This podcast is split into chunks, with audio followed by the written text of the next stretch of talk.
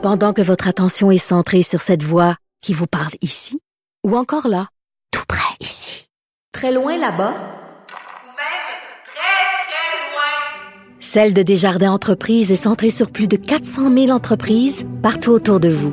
Depuis plus de 120 ans, nos équipes dédiées accompagnent les entrepreneurs d'ici à chaque étape pour qu'ils puissent rester centrés sur ce qui compte, la croissance de leur entreprise.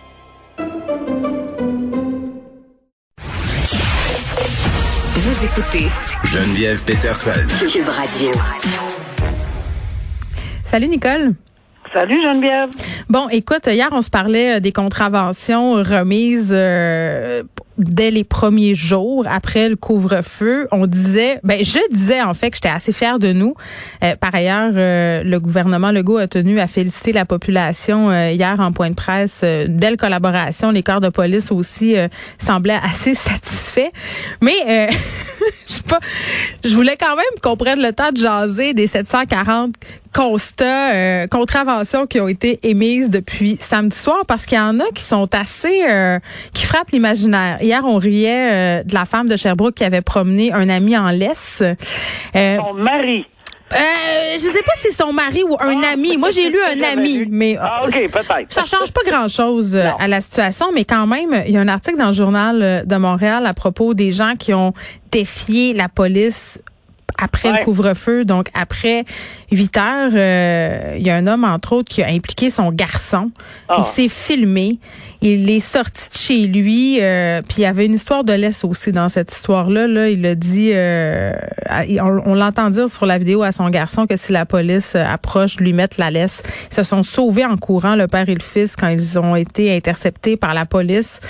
Euh, donc ça, c'est quand même assez déplorable. Puis je, je parlais euh, en début de semaine euh, d'un possible rassemblement à Montréal de jeunes qui voulaient défier la police. Ça se passait sur TikTok. Il y a des images qui sont sorties. Des jeunes automobilistes qui se sont filmés en train de défier la police, euh, ont fait euh, des feux d'artifice, sauvaient des patrouilles, euh, des voitures euh, modifiées. Ce sont des incidents isolés, mais ces incidents-là existent et ces personnes ont eu des contraventions. Oui, ces personnes-là, mis à part là, la question des contraventions et tout ça, puis le Mm. respect des règlements, puis etc., c'est c'est c'est c'est vraiment hallucinant de, de de voir que ces gens-là euh, ont absolument aucun respect pour l'autre. C'est ce que j'appelle d'être égoïste au maximum et qui semblent même pas avoir une piste de réflexion, ils sont même pas intéressés. Au contraire, ils sont beaucoup plus intéressés à ce qu'on appelle leurs 15 minutes de gloire. à Mais se qui les faire poser- incriminent. C'est ça qui est fou. Moi, c'est ça qui, qui me renverse à chaque fois. Ce père qui se filme, les jeunes qui se filment, la madame qui se filme avec sa contravention, qui dit amenez-en des contraventions. C'est incriminant. Non, mais c'est c'est non, mais c'est- on le voit là. C'est c'est clairement de la provocation. Puis ils sont fiers de ça. Mais moi, je- j'aimerais ça qu'ils qui qui qui, regardent aussi combien fiers ils peuvent être d'avoir que quand on voit et, et ça c'est là que j'en viens à dire comment comment ils peuvent être égoïstes. Quand on pense à Oscar Hannibal Rodriguez qui est décédé là, qui était préposé au CHSLD de Saint-Antoine, quand on voit dans le même article de jour, dans le, le même journal de Montréal aujourd'hui que Madame Véronique Gagnon, 44 ans, qui a besoin d'une chirurgie au cœur urgente, c'est quelque, chose de grave, fait partie du délestage à cause des lits aux soins intensifs. Elle a 44 ans, cette femme-là.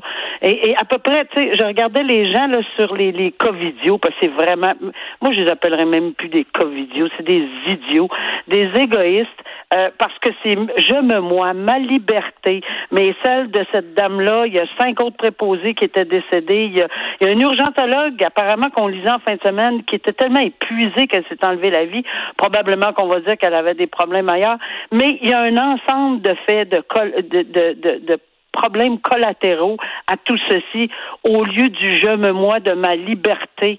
Alors, puis en plus, euh, bonne chance, hein, parce que à mon humble avis, je le répète, ça ne passera pas le test, pas dans une pandémie mondiale, d'aller dire on a brimé ma petite liberté parce que à 20 heures le soir, on fait si prêt pour sortir. Parce que probablement que s'il n'y avait pas d'interdiction, ça c'est comme quand il n'y a pas de plat de bonbons pour les enfants, là.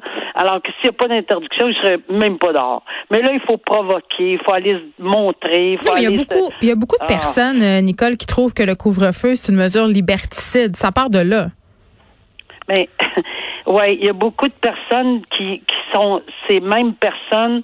Parce que si tu es une personne qui croit en une pandémie, qui accepte la science au-delà du Google et fait tes recherches sur les internets, là, comme on entend, là, si on va au-delà de ceci et qu'on suit la science, oui, il y en a certains qui disent peut-être qu'il y a certaines choses qu'il faut nuancer. J'en conviens. Mais cette pandémie mondiale-là, elle vient pas d'une boîte de, de, de popcorn. Non, mais quand même, euh, puis j'en reparlerai tantôt avec Victor Enriquez, qui est notre spécialiste euh, en relations publiques. Euh, il y a des gens qui sont vraiment pour les mesures sanitaires depuis le départ, puis je parle de personnes du public, puis aussi de personnalités publiques qui se prononcent régulièrement en faveur des mesures sanitaires sur les médias sociaux, qui sont quand même mitigés par rapport au couvre-feu. Donc, ça fait partie quand même des préoccupations de la population. Il n'y a pas une seule, euh, une seule liberté qui est brimée euh, dans cette pandémie-là, qui est pas à chaque fois remise. Moi, je m'en souviens depuis le début. Là. Depuis le début, on a toujours, à chaque fois qu'on met une mesure, on a dit que ça brimait la liberté pour telle, telle, telle raison. Après ça, on a fait une autre mesure, ça brimait. Puis là, celle-là, ben, c'est la, Mais ça, c'est le summum. Sur le Sunday, là, on, on dit que ça, c'est épouvantable, le couvre-feu. Tout est épouvantable. On veut pas, moi non plus. Il n'y a pas personne qui veut faire brimer les libertés. Je pense qu'en soi, on veut pas chercher ça. Puis je pense pas que le gouvernement cherche ça. On cherche des solutions. Est-ce que ça va marcher? Peut-être que non au, à 100 mais peut-être que ça va éviter certains rassemblements parce que c'est beaucoup plus. Ah, moi, je suis convaincue que ça va éviter euh, les rassemblements. Puis c'est tu quoi? J'en parlais hier, euh, puis hier soir, j'ai encore pu le constater. Entre 7 et 8, dans les rues de Montréal, il y a un nouveau mouvement. Les gens prennent des marches, les gens vont patiner, les gens font du ski de fond.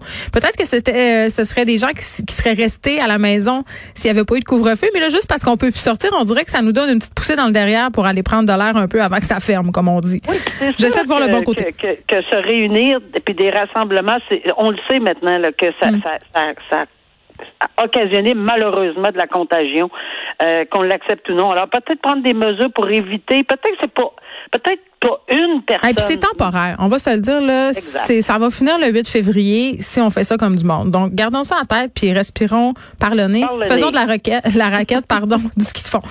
Euh, bon, Montréalaise qui est accusée d'avoir tué, un euh, tué au couteau son conjoint. Euh, article du Journal de Montréal où on dit qu'elle vivait dans une relation toxique. Elle se disait victime de violence euh, conjugale. C'est l'ouverture de son procès.